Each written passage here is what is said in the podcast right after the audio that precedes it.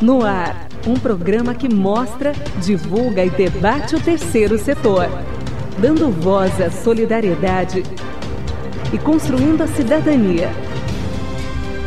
Observatório do Terceiro Setor. O olhar da cidadania. Não sei negar esmola a quem implora caridade. Me compadeço sempre de quem tem necessidade. Embora algum dia eu receba ingratidão, não deixarei de socorrer a quem pedir um pão. Eu nunca soube evitar de fraquejar. Olá, boa tarde. Eu sou Joel Scala. Está começando o programa Observatório do Terceiro Setor, o olhar da cidadania. No programa de hoje, vamos falar sobre o perfil do doador brasileiro. Quem é esse doador que mensalmente, esporadicamente, doa para as organizações de interesse social? Ah, para falar sobre esse assunto, ah, eu tenho dois convidados muito interessantes. Mas antes, de acordo com o IBGE, eu quero dizer a vocês que existem no país 29 milhões de pessoas com mais de 50 anos, número que representa 13% da população do país. E esse percentual tende a dobrar nas próximas décadas. Ao fundo, nós estamos ouvindo Bete Carvalho, Caridade. Embora algum dia eu receba ingratidão, não deixarei de socorrer a quem pedir um pão. Muito bem, boa tarde, Frank Valverde. Boa tarde, Joel. E esse número aí, né? As pessoas com mais de 50 crescem assim de uma forma quase que é, exponencialmente, né? Atualmente na, nas sociedades é, mais avançadas, né?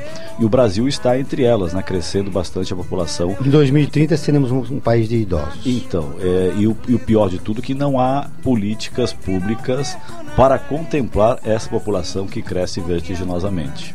Muito bem, Frank, você é um doador? Sim, não tanto quanto eu gostaria ou quanto poderia, mas a gente acaba sendo. é um doador esporádico. Eu não, Sim. eu dou mensalmente a organização que eu acredito que mereça. É, eu, eu dou mais em trabalho do que em. em Também é uma dinheiro, forma de doar. é. Há também uma, uma discussão importante com os voluntários do terceiro setor de que ao doar uh, o seu tempo, ele representa, é mensurado em, em valor isso, Em né? custo, né? Em- Em- exatamente. Isso é importante. Muito bem, vamos conversar com os nossos dois convidados a respeito do doador brasileiro. Ah, eu estou aqui eh, com o Marcelo Jambeiros de Oliveira, que é diretor de parcerias e porta-voz da Trecmob. Eh, ele tem mais de 19, 19 anos de experiência no terceiro setor. Marcelo, seja bem-vindo ao Observatório. Obrigado, Joel. Obrigado, Observatório, pelo convite. É, é, te te espanta muito é, o fato de que é, os doadores brasileiros é, que é, doam com frequência, né, mensalmente, tenham mais de 50 anos? Não, o Brasil ele é um país, como você mencionou, que está se tornando um país maduro. Né? Em 2030, a gente vai ter 31% da população, segundo o IBGE, acima de 50 anos. Né? Ah, e, por outro lado, é um país que precisa pensar urgentemente políticas públicas. Né? Se a gente sai na rua, é muito óbvio a gente ver questão de desde acessibilidade até todas as outras questões. Né? Então, É. o país volta os olhos agora para essa questão porque é algo emergente. É né? verdade. Mobilidade, saúde são prementes nas políticas públicas para contemplar essa população de hoje e a que virá, né? Exatamente. nos próximos anos. A nossa outra convidada é Juliana Vanim, economista e fundadora da NOS Pesquisa e Inteligência, especialista em estratégia empresarial e análise de mercado. Há mais de 14 anos atua na área de inteligência de negócios e planejamento estratégico. Juliana, seja bem-vinda ao Observatório. Obrigada, boa tarde. Fala Obrigada. no microfone. Boa tarde a todos. Um prazer estar aqui. Juliana, já, já as organizações já pensam em estratégias eh, e em algum modelo de negócio que contemple os idosos que estarão por vir? Eu acho que o mercado como todo hoje está repensando essa estratégia. Ainda assim, mesmo quando a gente não fala de organizações de captação, ainda tem um caminho longo para de do mercado, serviços e produtos pensados para o público 50, 50 a mais. É, a gente tem visto assim várias pesquisas, várias notícias sobre esse público. É, eu acho que tem um movimento recente agora de se pensar sobre, sobre eles. assim. A gente vê dados interessantes até na pesquisa. Por exemplo, um- uma forma de captação, de engajamento é com o pessoal que fala na rua e pede, solicita eh, doações financeiras, e esse número é muito baixo para o pessoal aba- é, acima de 50 anos. Entretanto, para quem tem menos de 50 anos, um, é um quarto, as doações vêm desse, vêm desse meio, do meio da, do boca a boca, na rua. É, um quarto? Um quarto abaixo de 50. Mas acima de 50, esse número fica entre 12% e 13%. Por quê? Porque quem está na rua lá no dia a dia solicitando, pedindo dinheiro, não é o público acima de 50. Como essas pessoas buscam empatia com a outra? Elas se enxergam naquela solicitação, elas se enxergam nessa causa? Como eu me vejo naquilo? Então, assim, eu acho que é um caminho. Apesar disso, o doador acima de 50 é o maior doador, tanto em valores quanto em quantidade de pessoas porque ele tem uma renda já, ele já tem uma vida mais estabilizada, ele consegue fazer planejar melhor a sua, sua vida para doação. Mas eu acho que ainda tem um caminho para as instituições pensarem nesse público. Tem um caminho longo ainda, é. né? Juliana, a gente falou da pesquisa, mas não, não resumiu. Vamos dar um, um briefing geral. pequeno da, da, da pesquisa. É, claro. Ela foi feita com que pessoas, aonde? Tá. E, e aí a gente já está falando dos resultados, é, né? Para o público entender. Vamos lá. Já me adiantei, desculpa. Então, a pesquisa ela foi feita online, com questionário de auto-preenchimento totalmente voluntário, não teve nenhum incentivo para as pessoas responderem, isso é importante dentro de pesquisas, porque em geral pesquisa de mercado tem incentivo, essa não foi feita. É, então ela foi divulgada em redes sociais. A gente quis divulgar mesmo em redes sociais, internet, porque um dado interessante é que o público acima de 60 anos, nem ou de 50, um quarto já está conectado à internet. E a gente vê que muita informação vem, da, vem das redes sociais mesmo, depois a gente pode entrar mais nessas informações. Então, o questionário ficou disponibilizado 17 de março até dia 25 de maio. Foram deste ano. Deste ano. Foram 1.212 respondentes. De, desse número, 65% acima de 50 e os 35% abaixo de 50. Muito bem, com esses primeiros dados, e você, Marcelo, já tomou conhecimento, né? Já se debruçou para ali. O que, que mudou na tua organização a partir do que você constatou na pesquisa? Eu acho que um ponto que a Juliana falou, né? É, o ajuste da comunicação, né? É, tom e maneira de falar com as pessoas acima de 50 e não só acima de 50. Se você olhar por faixa etária, existe um ajuste na comunicação, né? É, para você gerar empatia. E falando de canais, como que as pessoas querem primeiro ser abordadas né, pelas organizações. Então, isso a nossa pesquisa passou por aí também e a gente é, tem dados interessantes que é como ela quer ser abordada e como as organizações estão abordando. Né? E aí, pensando em canais, tem o canal na rua, tem a mala direta, tem o digital. Então, tudo isso precisa ser adequado. Agora que o país começa a olhar essa faixa acima dos 50 anos, precisa ter uma adequação porque historicamente serviços e produtos, a, as marcas, as empresas olham a idade de ouro, que é o 28 anos, que ele é aspiracional para quem está para baixo, ele é aspiracional para quem está para cima. Então as marcas se comunicam com esse nicho que vai trabalhar durante muitos anos a, a venda para aquela pessoa. Você falou uma coisa interessante que eu gostaria de explorar. É, a, a, maneira que é, essa população gosta de ser abordado. Né? Às vezes, todos nós já passamos por essa experiência. A gente sai aqui da, do estudo da rádio aqui na Avenida Paulista, chega, tem duas ou três organizações, olha aqui, você pode doar isso, pode doar aquilo e tal. E às vezes você está com pressa, você tem que outro compromisso e tal. É, esta maneira de, de abordar, como o, essa, o, do perfil do doador brasileiro, que é o que doa mesmo, que é o de mais de 50 anos, gosta de ser abordado? De qual é a maneira que ele é mais suscetível a fazer a doação? Uhum. É, uh, na, olha, todos, eu sempre falo que do ponto de vista de captação de recursos e com a cabeça de terceiro setor, todos os canais de captação são importantes. Esse da pranchetinha na rua, é, ele é muito importante. Ele é um dos principais canais de captação das grandes organizações. É uma operação bastante cara, então acaba que as grandes organizações hoje ainda são as que mais têm possibilidade de de captar. E o que o dado da pesquisa deixa muito claro, que é muito interessante, esse canal ele aparece não como os primeiros de preferência é, do público 50 a mais. O que nos leva a crer, não temos certeza, mas nos leva a crer que está faltando gerar empatia, como a Juliana falou.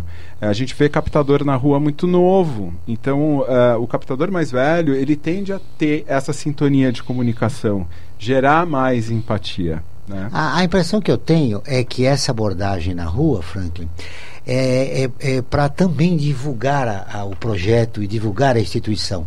Não necessariamente eles querem um dinheiro agora, mas para contar essa historinha e para atingir um público maior. É, e claro, se vir a doação é melhor ainda. Esse é o jovem, às vezes o jovem é um estagiário, né? Então trabalha-se muito com estagiários, né? Que é a faixa é, do, desses jovens aí. É, porque até as pessoas, às vezes, mais, mais velhas, né, ou de uma idade maior, já estão inseridas no mercado também. Né? Então, talvez fique um, um problema para, talvez, essa, essa questão dos os jovens é que estão mais à frente do, tem o viés da oportunidade aí. Aí a gente está tá vendo que até como uma renda complementar, como é um país que as pessoas estão vivendo mais, trabalhando mais, vão trabalhar por mais tempo Uh, se a gente fala de um telemarketing que uma dona de casa possa fazer de casa, e isso seja uma renda adicional para ela, traz mais qualidade na conversa. São pessoas que tendem a ser mais, é, mais educadas do ponto de vista de, de faculdade, enfim, de, de estudo mesmo. Uh, mesma coisa para os outros canais, na rua. Então, isso é muito interessante e isso está mudando. Então, é, a gente fala que é quase que o mindset do a, a, uberização desses canais, né? Você poder fazer no teu tempo livre como uma renda, uma geração de renda adicional.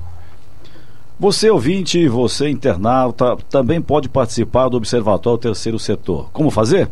É simples. Envie suas perguntas para o WhatsApp 11 95077 1295 ou então pelos telefones 3289 3580 ou então 32534845 ou se você preferir, via Facebook, você que nos acompanha pela rede social Facebook, facebook.com barra Observatório 3 Setor. Muito bem, agora nós vamos ouvir a ONU News, que é parceira de conteúdo do Observatório do Terceiro Setor, com a reportagem. 1,44 milhões de refugiados em 60 países precisarão de reassentamento em 2020. O Alexandre Soares, de Nova York, traz as informações. Mais de 1,44 milhão de pessoas que pediram abrigo em mais de 60 países precisarão de reassentamento em 2020, anunciou a Agência da ONU para Refugiados, Acnur. O alto comissário para os refugiados, Filippo Grandi, disse que é preciso urgentemente que os países avancem e reassentem mais refugiados. De acordo com a pesquisa, as pessoas com maiores necessidades de reinstalação incluem refugiados sírios, cerca de 40%. A seguir estão cidadãos que deixaram o Sudão do Sul e a República Democrática do Congo. Grandi lembrou que a esmagadora maioria, 84% dos refugiados do mundo, estão hospedados em regiões em desenvolvimento que enfrentam os seus próprios desafios económicos e de desenvolvimento e cujas populações podem viver abaixo da linha da pobreza. A agência e os seus parceiros apresentaram esta semana uma estratégia de três anos. A estratégia visa aumentar o número de lugares de reassentamento e a disponibilidade de caminhos complementares para a sua admissão. A estratégia pretende que até 2028 3 milhões de refugiados se beneficiem de proteção e soluções eficazes através de reassentamento em 50 países. Da ONU News em Nova York, Alexandre Soares. Muito bem, para se colocar é, esses os refugiados, fazer um reassentamento dos refugiados, é necessário que as sociedades dos países envolvidos, né, que recebem eles, acabem com o preconceito. É fundamental que isso aconteça. Exatamente. E é um problema mundial, na verdade. A questão do refugiado não é de um país ou de outro, ou de uma região ou de outra. O mundo tem que encarar isso. Os países precisam criar políticas públicas de acolhimento, gerar trabalho. Uh, e a questão do preconceito, na verdade, às vezes passa pelo não entendimento. Né? Então, o refugiado ele é colocado dentro de um pacote onde é o cara que está escapando de uma situação e está indo para um outro país, mas esta pessoa, quando você baixa a lupa, é um médico, é, é um professor, tem, tinha uma família constituída, tinha uma renda, é, é uma pessoa que ela foi tirada do, do território dela e obrigada a ir para outro. É, então ela acaba ficando num limbo, ela não consegue nem entrar no outro país e nem voltar para o país dela. Então eu acho que quando você baixa a lupa, esse preconceito começa a diminuir. Você humaniza esse refugiado, sai dessa, dessa camada que sempre me lembra a questão de direitos humanos, né? É, as pessoas hoje, infelizmente, sabem muito pouco o que significa direitos humanos, de fato. Então, acabam taxando de uma coisa ou outra, quase numa visão meio maniqueísta. É isso ou é aquilo? É sim ou não? Existe, existe um gradiente aí muito grande. É, é uma questão bastante diversa, bastante complexa. Temos um convite para você que nos ouve aqui na rádio e nos acompanha no Face. Nós também estamos na Rádio FM com o programa Olhar da Cidadania, transmitido pela Rádio USP toda quarta-feira às 5 horas da tarde. Aqui em São Paulo em 93,7 e em Ribeirão Preto em 107,9. E se você preferir, pelo site jornal.usp.br/rádio. A Associação Científica e Cultural das Fundações Colaboradoras da USP, FUNASP, foi constituída com o objetivo de aperfeiçoar o relacionamento das fundações com a Universidade de São Paulo. A FUNASP colabora com a USP nas relações entre fundações por meio de fóruns, simpósios, seminários, pesquisas e intercâmbio de informações, além do seu investimento na área social. Para melhores informações, entre no nosso site www.funasp.org.br. Funasp, um marco entre o universo acadêmico e a sociedade. Ouça agora um boletim do Observatório do Terceiro Setor. A pesquisa Doador Brasileiro Potencial de Doação no Segmento Maturidade traçou o perfil dos doadores no país. De acordo com o estudo, apenas 29% dos brasileiros fazem doações mensais. Acima dos 50 anos, 26% dos doadores costumam doar 100 reais por mês. Entre os mais jovens, o índice de pessoas que doam 100 reais por mês é de 17%. Entre as causas mais apoiadas pelos brasileiros estão as que envolvem crianças e jovens, animais domésticos, causas humanitárias, saúde e educação. Para ler mais notícias como esta, acesse o nosso portal observatóriotercetor.org.br. O meu nome é Isabela Alves e você está ouvindo o Observatório do Terceiro Setor. Quer ficar por dentro de tudo o que acontece no terceiro setor e ainda ter acesso a todos os nossos programas? Acesse o nosso portal observatóriotercetor.org.br. Observatório do Terceiro Setor, o olhar da cidadania.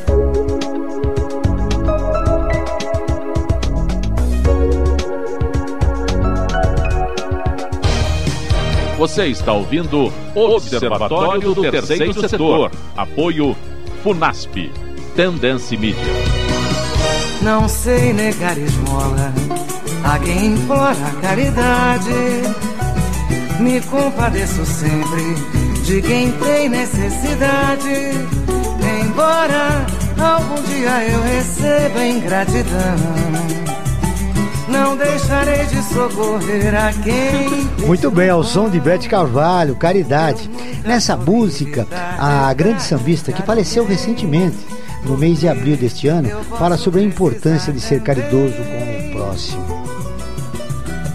Mas ao som de Bete Carvalho, nós estamos de volta com o Observatório do Terceiro Setor, hoje falando sobre o perfil do doador brasileiro com a Juliana e, e, Vanin e da Nós e é, Pesquisa e Inteligência e o Marcelo Jambeiro, da TrackMob.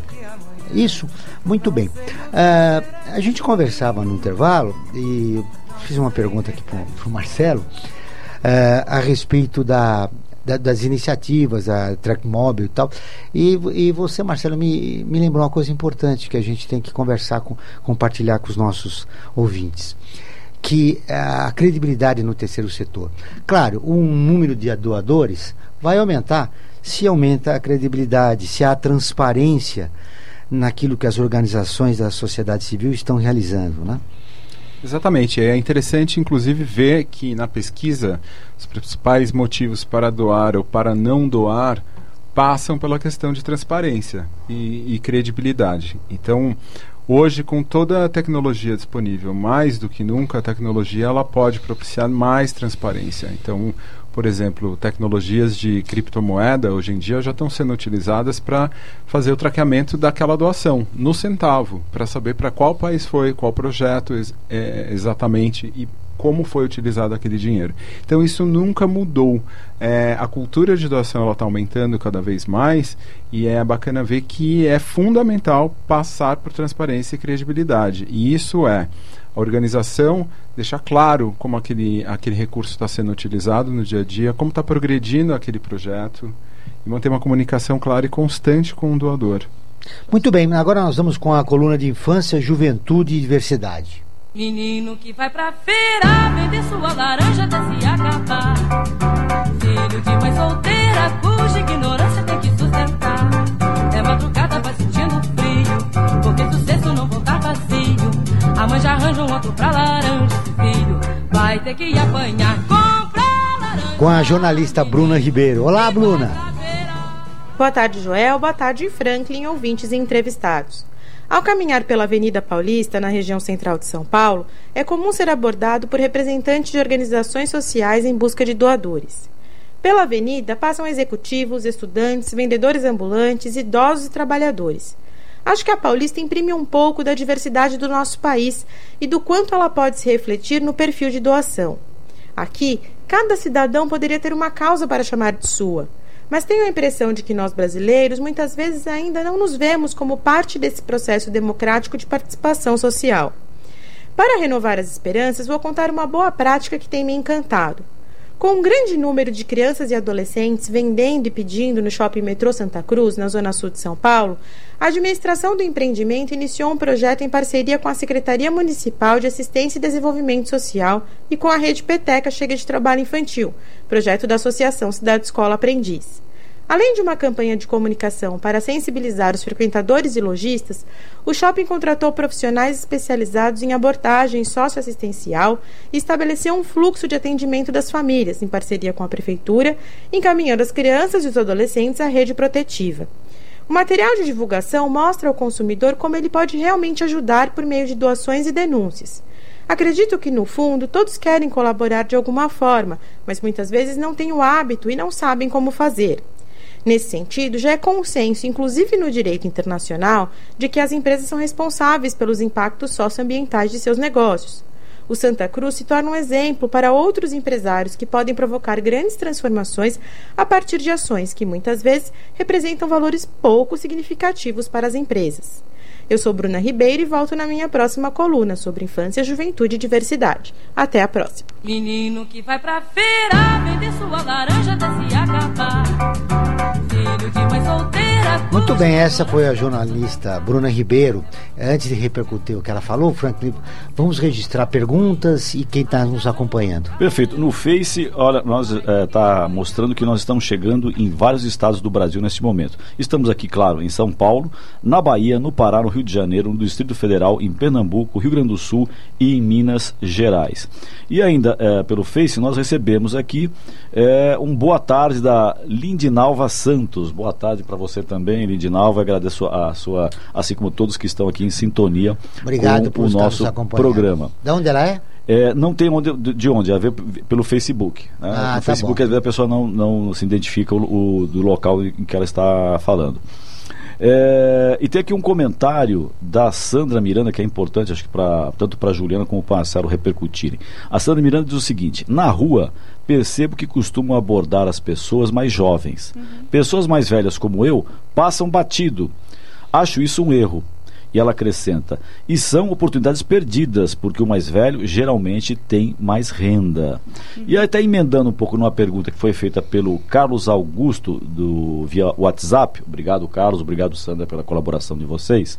Ele comenta o seguinte: Eu, particularmente, não gosto de responder perguntas, sempre escapo.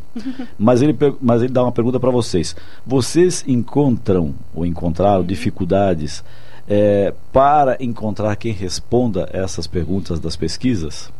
Então temos aqui a Sandra Miranda e o Carlos Augusto aqui com as suas manifestações. Vou começar com a última, pode ser? faz, começa Vamos com a- lá, Juliana. É, a nós tem feito algumas pesquisas também com Maturi Jobs, que é uma empresa de recolocação, empreendedorismo para o segmento 50 mais, né, para o público 50 mais, para o mercado de trabalho.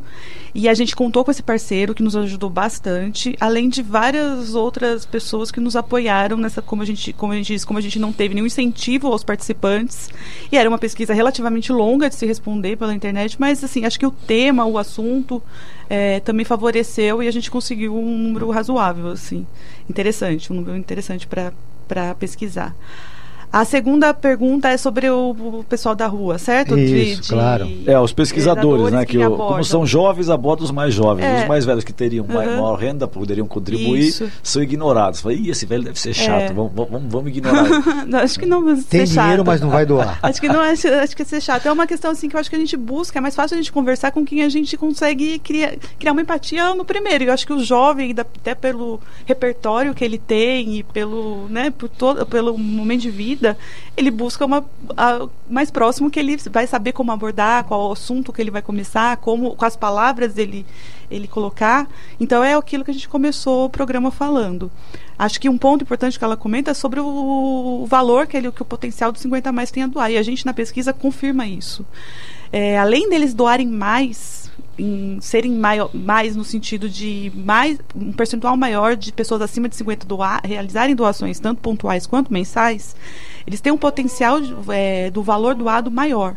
Então, acho que é interessante, assim, apesar de ter um- uma variação muito grande dos valores doados, desde os mais baixos até ele tá, ele tem os valores mais altos que a gente encontrou, que a gente também pesquisou, são do público acima de 50 anos. Então, concordo exatamente com a, a pergunta, eu concordo com tudo que ela falou. Perfeito. Só para registrar, a Sandra Miranda, ela é de São Paulo, Joel. Ah, muito bem. Ah, Sandra tá. Miranda de São Paulo. Valeu, Temos a Sandra. resposta aqui. Olha, em cima do que a Sandra falou, eu quero ouvir você, Marcelo. Ó, a estratégia, então, segundo a Sandra, não está correta. Você concorda com ela? Concordo totalmente. A Sandra ela passou por todos os pontos, porque é, a conversa entre iguais, gerar empatia, então ter o captador 50 mais na rua e ele não só doa mais ah, e um ticket médio maior, um valor maior, mas ele fica mais tempo com a organização do que os 50 menos. Então ele vai ficar mais anos com aquela organização. Então é, um- é um doador extremamente qualificado.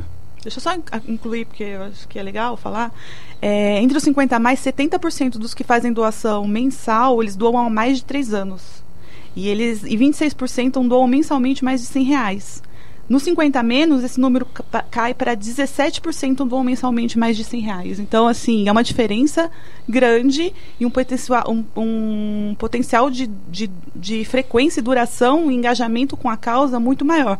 Talvez a, gente- a dificuldade seja o primeiro, o começo desse engajamento, mas depois, engajado e com a comunicação adequada, ele vai continuar realizando essa doação por um bom período. Talvez é, é isso que você está colocando agora, Juliana, venha responder uma questão aqui do Ivan Soares, é, via WhatsApp. Como fidelizar um doador? É, que ele pergunta isso, como é que poderia se fidelizar. Então essas ações, logo depois dessa primeira doação, tem que ser feito algumas ações para fidelizar esse Eu acho que, é, doador. uma- é que, a, que a gente volta naquele ponto da transparência e uma comunicação frequente. Transparência de onde o valor está sendo gasto, investido, né, com a causa, como que se Precisa está se seduzir, né, o é. doador. O doador tem que Uhum. ser seduzido. Acho que informações fundamentais são para onde está sendo, quais os resultados que, que obteve aquela ação que ele se envolveu. Né?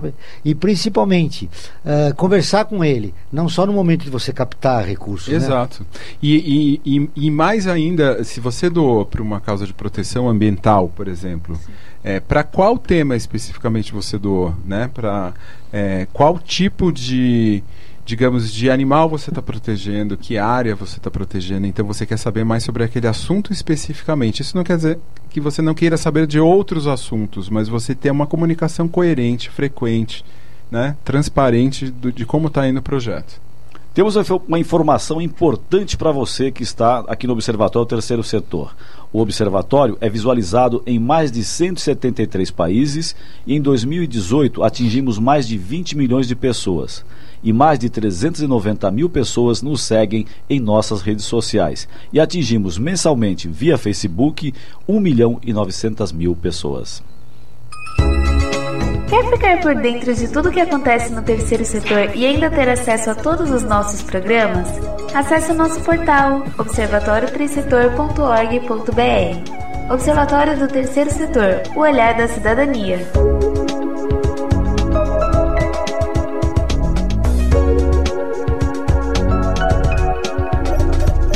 Internacionalizar a economia afeta o seu emprego? Para onde vai o Brasil?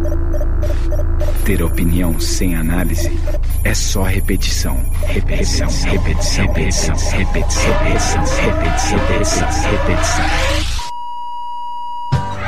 Informação é importante. Análise é fundamental. Le Monde Diplomatique Brasil. Independente e crítico. A Associação Científica e Cultural das Fundações Colaboradoras da USP, FUNASP, foi constituída com o objetivo de aperfeiçoar o relacionamento das fundações com a Universidade de São Paulo. A FUNASP colabora com a USP nas relações entre fundações por meio de fóruns, simpósios, seminários, pesquisas e intercâmbio de informações, além do seu investimento na área social. Para melhores informações, entre no nosso site www.funasp.org.br. Funasp, um marco entre o universo acadêmico e a sociedade. Você está ouvindo Observatório do Terceiro Setor. Apoio Funasp. Tendência Mídia. Enquanto ela estiver aqui, ainda haverá o amor. Com ela eu estou feliz, com ela eu enfrento a dor. Muito bem, ao som de Aliados com a música Esperança. Nessa letra, a música fala sobre acreditar que um dia pode melhorar e sobre manter a esperança sempre viva na vida das pessoas. Além da mensagem de positividade, a banda voltou toda ah, aquilo que ele recebeu da música, seja pelo clipe no YouTube ou pelas plataformas de música, para a, a casa Ronald McDonald de São Paulo, que trata crianças com câncer. Tentar me atingir, podem me mandar pra onde for, enquanto ela estiver aqui. E é o som de aliados que nós estamos mais, iniciando mais um bloco do Observatório do Terceiro Setor, hoje falando sobre o perfil do doador brasileiro com Juliana Vanin da Nós, Pesquisa e Inteligência, e Marcelo Jambeiro, da TrekMob. Muito bem. Uh, a gente percebe que essa iniciativa do, do Aliados, uh, alguns artistas já fazem isso, mas não de uma forma sistemática, né? Uh, são sempre atitudes isoladas, motivadas por, por alguma coisa subjetiva, mas não por um, uma, algo público, né? Que, que vise que nosso país tem um, deve ter um projeto coletivo de que as pessoas devem se engajar em alguma coisa, né? Para colaborar com o seu próximo. Muito bem, vamos agora falar em cultura?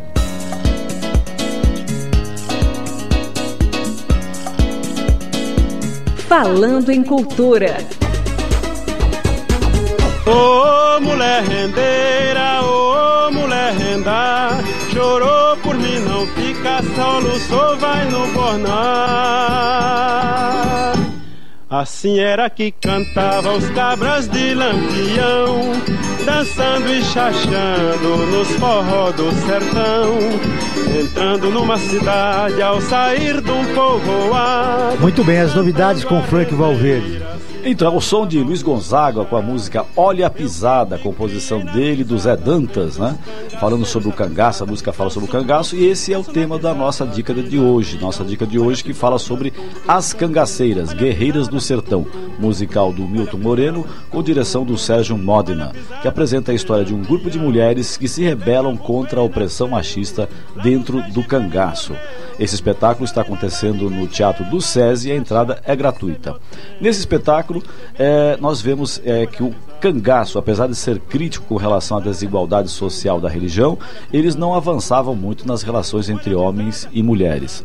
No elenco nós temos Amanda Costa, Marco França, Vera Zimmermann, Carol Badra, Luciana Lira, Rebeca Jamir e mais vários atores e atrizes, além de cinco músicos que participam desse musical. As canções foram feitas originalmente pela Fernanda Maia e o Milton Moreno, todas inspiradas em ritmos da cultura nordestina. As Cangaceiras, Guerreiras do Sertão, de quinta a sábado às 20 horas, domingo às 19 no Teatro do SESI, Avenida Paulista 1313. Uh, você pode ir gratuitamente reservando o seu ou pedindo o seu ingresso através do site cesesp.org.br barra meu traço ou se você preferir, os ingressos remanescentes e, e, alguns que são distribuídos ao público espontâneo que aparece na hora dos espetáculos serão distribuídos 15 horas antes das sessões, na bilheteria do próprio teatro. Fica em cartaz até o dia 4 de agosto deste ano. Muito bem, tá aí. Vamos voltar a conversar com os nossos dois entrevistados do programa de hoje, falando sobre o perfil do doador brasileiro. Marcelo, uh, a gente percebeu a pesquisa, né, se você resumindo a pesquisa, de que, claro, é necessário que se aumente o número de doadores no país para que as organizações consigam desenvolver seus projetos sociais. Mas vivemos numa crise política e econômica como contornar esse momento difícil pelo que o país passa e tentar aumentar o número de doadores nesse, no nosso Brasil. Perfeito. Você sabe que o brasileiro é um povo super solidário, né, Joel? E mesmo em tempos de crise, a gente percebe que as pessoas ficam mais empáticas. Então existe sempre aquela dúvida: será que as pessoas doam menos, param de doar em momento de crise? é, na verdade, gera-se uma empatia maior. É, é as pessoas conseguem se ver no lugar das outras.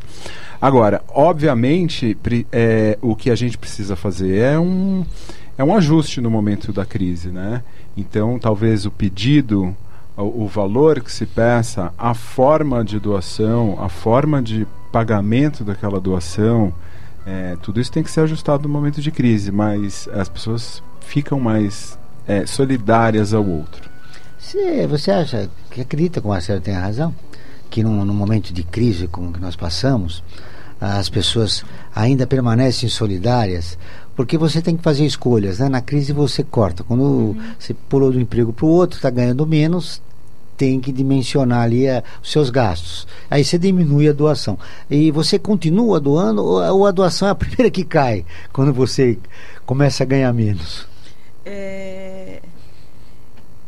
O, que, eu acho, assim, que uma dificuldade, dizer, uma dificuldade, assim, até da, do, do, dessa frequência de doação, dessa doação mensal fixa que as pessoas para o brasileiro eu acho que vem até de um histórico econômico de incertezas assim o brasileiro nunca passou por um período que ele tem certeza que daqui a 10 anos ele vai estar no emprego ganhando se ele salvo exceções mas no geral a população não tem esse isso, não sabe o. Não tem estabilidade. Passamos, né? Não tem estabilidade. A gente passou por, por períodos de hiperinflação, de, até o público 50 mais tem mais esse perfil.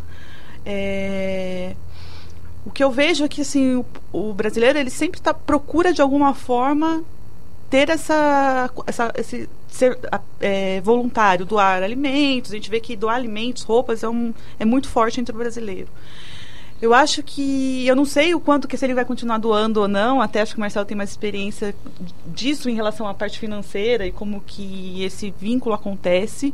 O que eu acho é que, o, que existe a dificuldade dessas doações compulsivas já, de de estar tá, desculpa de tá de ser fixas caindo no seu cartão de crédito na sua conta frequentemente que às vezes você só lembra que você vai fazer essa doação depois que já caiu e ela vai fazer falta então eu acho que uma oportunidade nesses momentos de incerteza é pensar em outros meios para o doador, pro doador assim. É diversificar a doação. Vezes você não doa em dinheiro, né, em espécie, uhum. mas doa sendo voluntário, contribuindo de alguma forma para aquele projeto social que você acho, acredita. Acho que ele também deixar mais na mão dele como um controle, né? não sentir que vou ser um doador mensal e todo mês vou doar essa quantidade X, para não gerar essa insegurança nele de, de, quanto isso vai vai repercutir no meu orçamento, entendeu?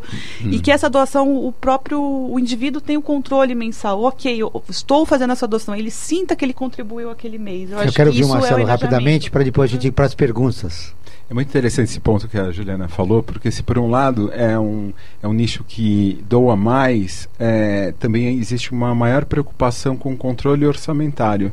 Então, o 50 mais, ele acaba doando com frequência, mensalmente, mas você percebe que na comunicação nem sempre é, ele paga um boleto todo mês, se engaja com aquela causa todo mês e com diferentes histórias dentro daquela causa. Então ele acaba sendo um doador mensal, mas é, ele tem uma preocupação de se, de se comprometer com algo compulsório e que ele perca o controle desse, desse, desse orçamento. Então, eu, eu diria que está muito, de novo, na transparência, está muito na comunicação e como você fala. Em momentos de crise, e hoje, com toda a análise de dados que a gente pode ter, preditiva, a gente consegue é, ter indícios dentro da base de doadores de uma organização, daqueles doadores que tendem a cancelar, e então eu posso fazer ajustar a doação dele para um valor menor. É, e para o outro lado também, aqueles que tendem a doar mais, aqueles que em momento de uma emergência, você ele já é um doador mensal, ele ainda fa pode fazer um aporte maior. É, então, assim, existem meios, eu acho que é, é, principalmente é a transparência e comunicação. É, é- é importante destacar também que os, os mais de 50 anos, né, Franklin, estão aposentados ou estão economicamente estáveis, apesar da crise econômica. E, então é mais fácil eles ah, mensurarem. administrarem, esse- né? E já tem administrar. experiência de administração também de custos, né? Que isso é inegável que a gente acaba ganhando com a idade, né? É, Eu tenho aqui algumas questões. A primeira, primeira é um, desabafo aqui da Érica Freitas da Vila Carrão, via WhatsApp. Ela diz assim: Fiz uma doação e depois ficam me ligando sempre pedindo e digo que não posso e ficam insistindo. Isso me irrita tanto que não dou mais nada para nenhuma instituição. Parece que vira obrigação. Esse é, é o desabafo da Érica Freitas lá da Vila Carrão. E eu tenho aqui duas questões que foram enviadas. Uma da Célia Cristina, eh, via WhatsApp também, lá da cremação, que ela pergunta: como posso conferir se realmente a minha doação foi usada corretamente e para quem doei? E uma outra questão simplesinha da Stephanie eh, Soares, lá de Itaquera, também via WhatsApp: quem doa mais, o homem ou a mulher? Hum, muito bom essa, hein? Ah, bom, é, é- é importante, né? A, a- a primeira questão do desabafo é que Da Érica Freitas. quem já não passou por essa experiência de você ter feito uma doação e eles ligarem todos os anos com uma certa frequência pedindo novamente. Mesmo que você tenha dito, olha, eu agora escolhi uma outra organização. Não, mas eles continuam porque você fica ali no, no cadastro e eles continuam insistindo. Eu acho que a 80% pessoa- por cento das pessoas que nos estão nos acompanhando já passaram. Eu passei por essa experiência também. né? E você chegar e falar um basta. E isso é importante, Marcelo, estrategicamente, eh, da organização perceber que na hora de recuar e depois voltar com um outro discurso, com transparência. Enfim, eu quero te ouvir, você que é o especialista. Exatamente, passa pelo bem é, executar bem a sua campanha de captação. E assim passa pela organização está bem estruturada do ponto de vista de ter uma ferramenta de gestão de banco de dados. Eu já sei que eu já falei com aquela pessoa qual foi o pedido qual foi o motivo da não doação. Então não vou abordá-la dentro de tanto tempo. Algumas é, dependendo do motivo eu posso voltar a abordar é, preciso considerar qual foi o motivo daquela negativa e outras elas realmente não querem ser abordadas. Então a, aquela organização especificamente não tem mais que ligar para aquela pessoa. Agora outras organizações podem abordar ela pode mudar de ideia Você vê que interessante que ela falou, olha, eu não tenho mais condições. Então, na ficha da pessoa tem que ter o perfil dela ali. Ela é estável, ela tem mais de 50 anos, quem é, está tá trabalhando. Então, a- é necessário que você tenha um número de informações sobre o doador para que você não, o- não coloque ele na parede. Às vezes ele não passa num momento interessante, mas ele poderá No futuro, né? futuramente voltar a ser um doador, né?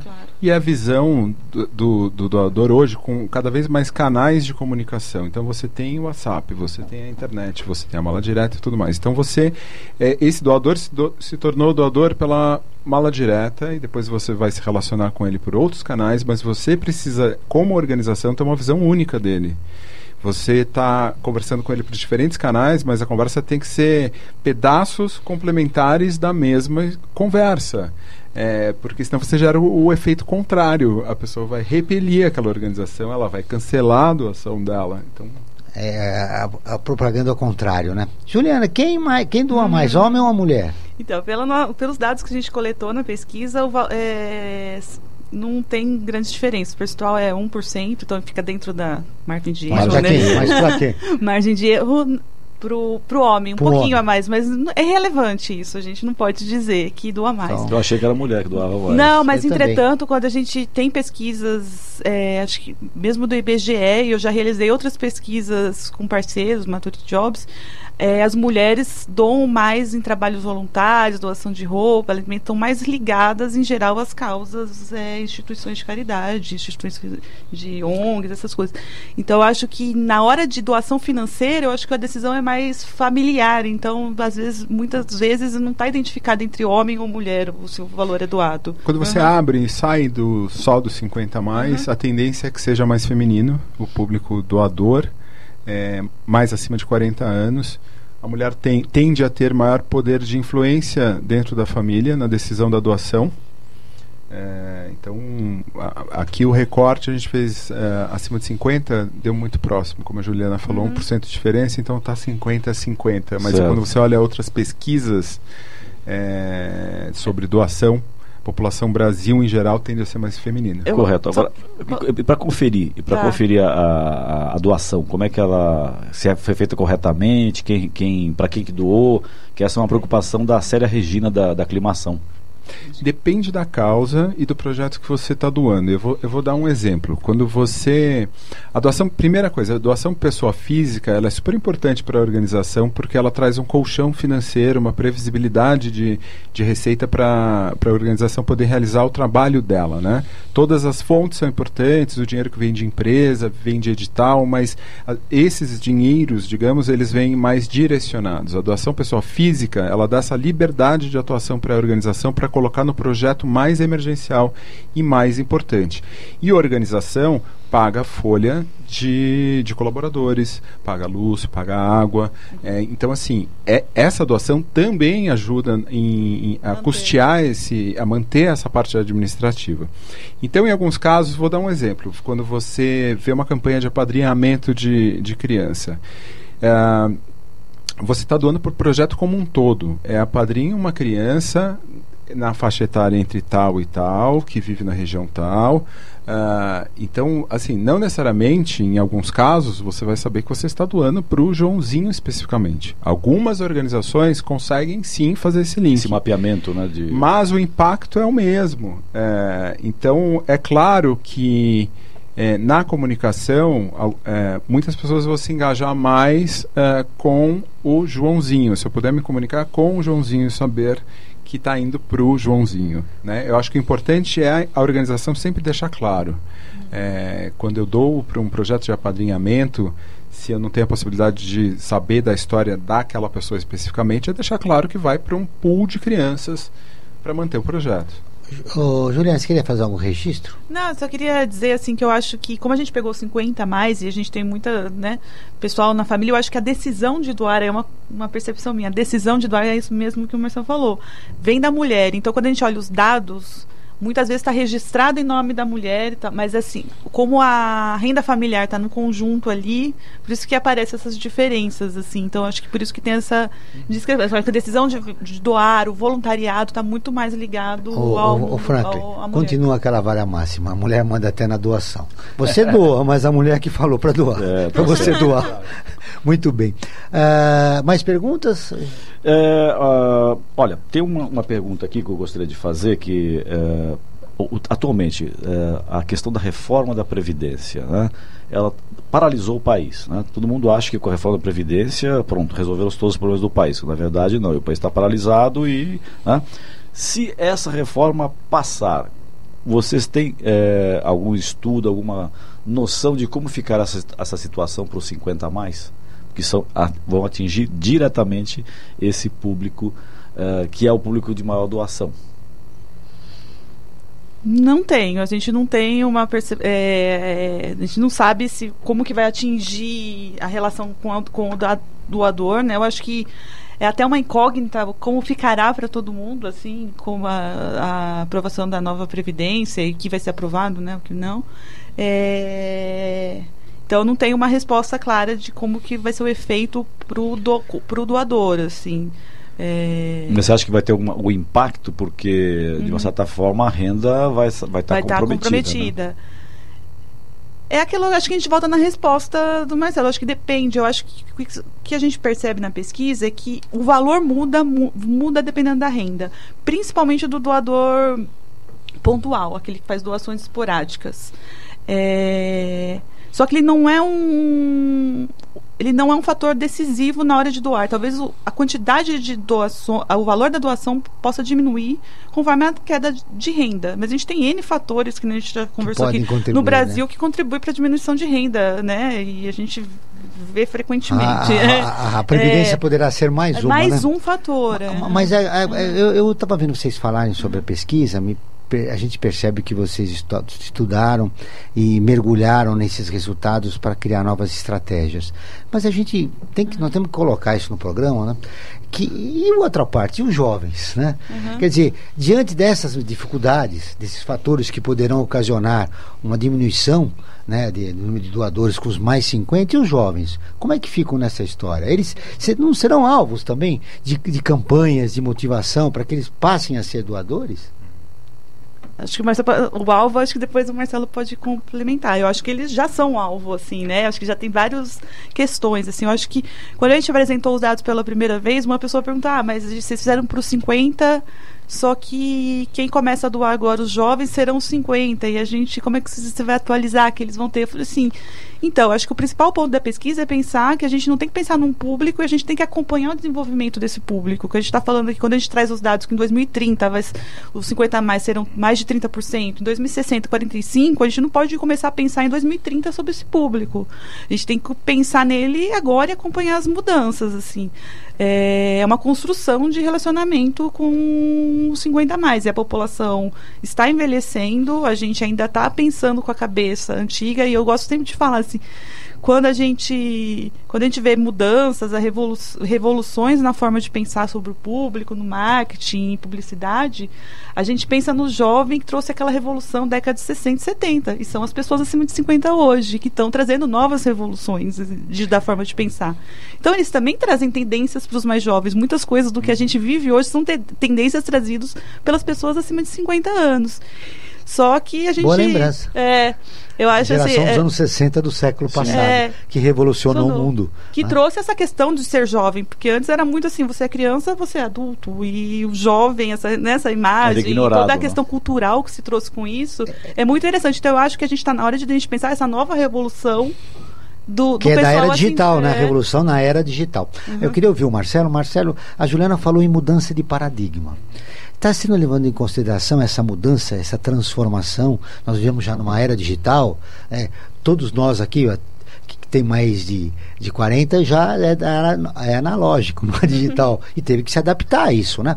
É- é- Essa ferramenta está sendo levada em consideração na captação, na criação de novas doações, de novos doadores?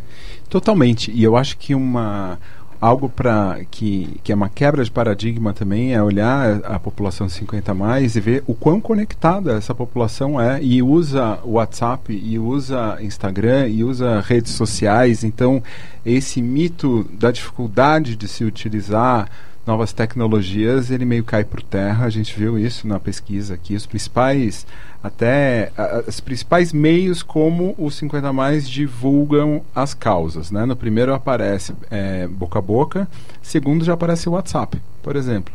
Depois redes sociais como Facebook. Então, sim. E a maneira de captar.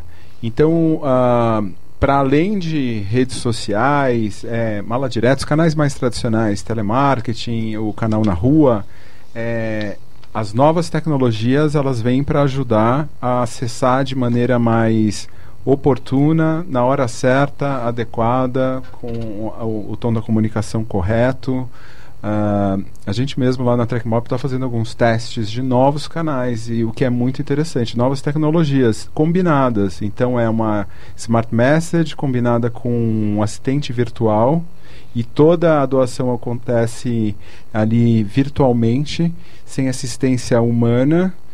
Ah, Se você quiser assistência humana, existe é, é repassado para um telemarketing, conversa com você. Então, esses canais se Essas novas provando gerações efetivos. até vão declinar, né, da, da, da assistência humana. Já, já, eu já faço minha doação geral, já entro ali no programa e faço, né? Nós temos mais cinco minutos, olha como Ah, tempo eu te- passou Tem uma rápido. questãozinha aqui que vem da produção. Os entrevistados doam? Ah, Vocês dou. doam? Não, eu dou. Os entrevistados. É, vocês dão. Vo- pesquisa. Vocês entrevistados. Não, e levando em consideração para não sermos indelicados Uhum. no programa, vocês não são da geração dos mais 50. Vocês são, estão fora disso, então, mas vocês são doadores? Eu sou doadora mensal, faço algumas doações pontuais também. E acho que eu, eu- não sou dos 50 a mais, mas também não sou dos 28 lá que a gente, gente estava falando. Então eu acho que é essa cultura de mudança, assim, eu também gosto de acompanhar as causas e eu vejo muita coisa que veio na pesquisa tem a ver com o perfil meu e de pessoas próximas a mim, assim, de buscar informação e a forma de doação também. Uhum. Eu dou também, dou para mais de uma organização e, Uhum. e causas diferentes. É, Com certeza. Muito bem, deixa eu falar rapidamente eh, a, na- a campanha, da campanha permanente do Observatório do Terceiro Setor. Eh, direitos humanos são direitos de todos. O objetivo é promover o diálogo, a reflexão e criar um ambiente de discussão menos violento e mais equilibrado nas redes sociais e na sociedade em geral. Participem da campanha ah, Direitos Humanos são Direitos de Todos, do Observatório do, do Terceiro Setor. Para participar da campanha é só ir lá, entrar no nosso portal e clicar observatório3setor.org.br. Para finalizar nossa entrevista e nosso programa, mais alguma informação, Franklin? Não. Muito bem. Ah, que nós deixamos de perguntar, que é muito importante, que vocês gostariam de deixar registrado para os ouvintes do nosso programa e para quem nos acompanha através da internet. Um minuto para cada um. Eu acho que é, ah, principalmente, é é divulgar a cultura de doação, a importância da cultura de doação. A gente sair da posição de olhar para nós mesmos e olhar para a sociedade como um todo. A gente só vai evoluir em, em grupo, se todos estiverem bem. Então é compartilhar o, o bem-estar. Eu, eu, eu diria que é isso. A gente, a gente quer divulgar a cada oportunidade o quão importante é a cultura de doação, seja tempo, seja dinheiro, da forma que for. Eu acho que, é uma, que a palavra assim é engajamento, tanto engajar o público quanto o público se sentir engajado, que eu acho que o engajamento traz essa proximidade, essa transparência, se ele consegue, se ele se sente engajado com a causa, ele busca informação, ele ele doa mais, ele vê o resultado daquilo que aco- acontece. Então acho que uma palavra forte para captação é engajar a- as pessoas. E eu quero convidar a todos e todas, internautas, ouvintes, para acompanharem também o nosso programa de TV. Às quartas-feiras, à meia-noite, nos canais 9 da NET, 8 da Vivo Fibra e 186 da Vivo. O Observatório do Terceiro Setor está terminando. Eu quero agradecer a você que nos acompanhou através do, do Facebook do Observatório, a você, ouvinte, que acompanhou através da Rádio Trianon AM740. Desculpe. Eu eu quero agradecer em especial ao Marcelo Jambeiro de Oliveira, que é o diretor de parcerias e porta-voz da TrackMob. A Juliana Vanin, economista e fundadora da Nós Pesquisa e Inteligência. Este programa foi produzido pela equipe do Observatório do Terceiro Setor. A coordenação técnica foi do Sérgio de Souza, os trabalhos técnicos do Creu Rodrigues. Nós voltaremos na próxima quinta-feira, pontualmente às 14 horas, com o Observatório do Terceiro Setor, sempre na luta por uma sociedade mais justa, solidária, sustentável e tolerante. Boa tarde. Enquanto ela estiver aqui, ainda haverá o amor. Com ela eu estou feliz, com ela eu enfrento a dor. Não adianta fugir, não adianta chorar. E se um dia ela sumir, nada mais irá sobrar. Sonhar, e dia agradecer rezar pra você ser a última a morrer. Podem tentar me atingir, podem me mandar pra onde for. Enquanto ela estiver aqui, a vida ainda tem valor. Viver e todo dia agradecer e rezar pra você ser a última a morrer. Uma gota de você vale mais que tudo quando a solução não pode resolver. Eu fico com você, esperança.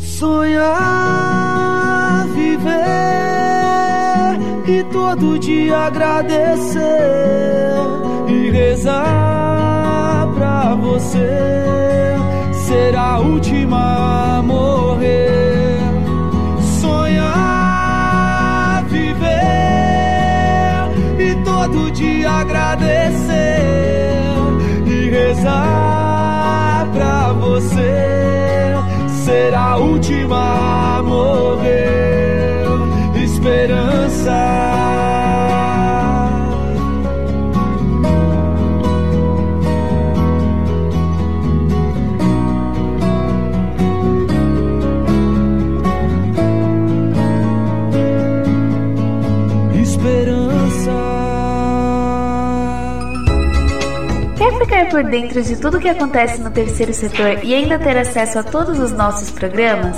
Acesse o nosso portal observatório3setor.org.br. Observatório do Terceiro Setor, o olhar da cidadania.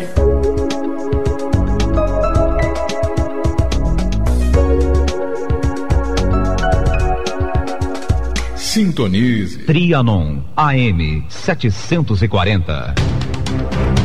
Um programa que mostra, divulga e debate o terceiro setor, dando voz à solidariedade e construindo a cidadania.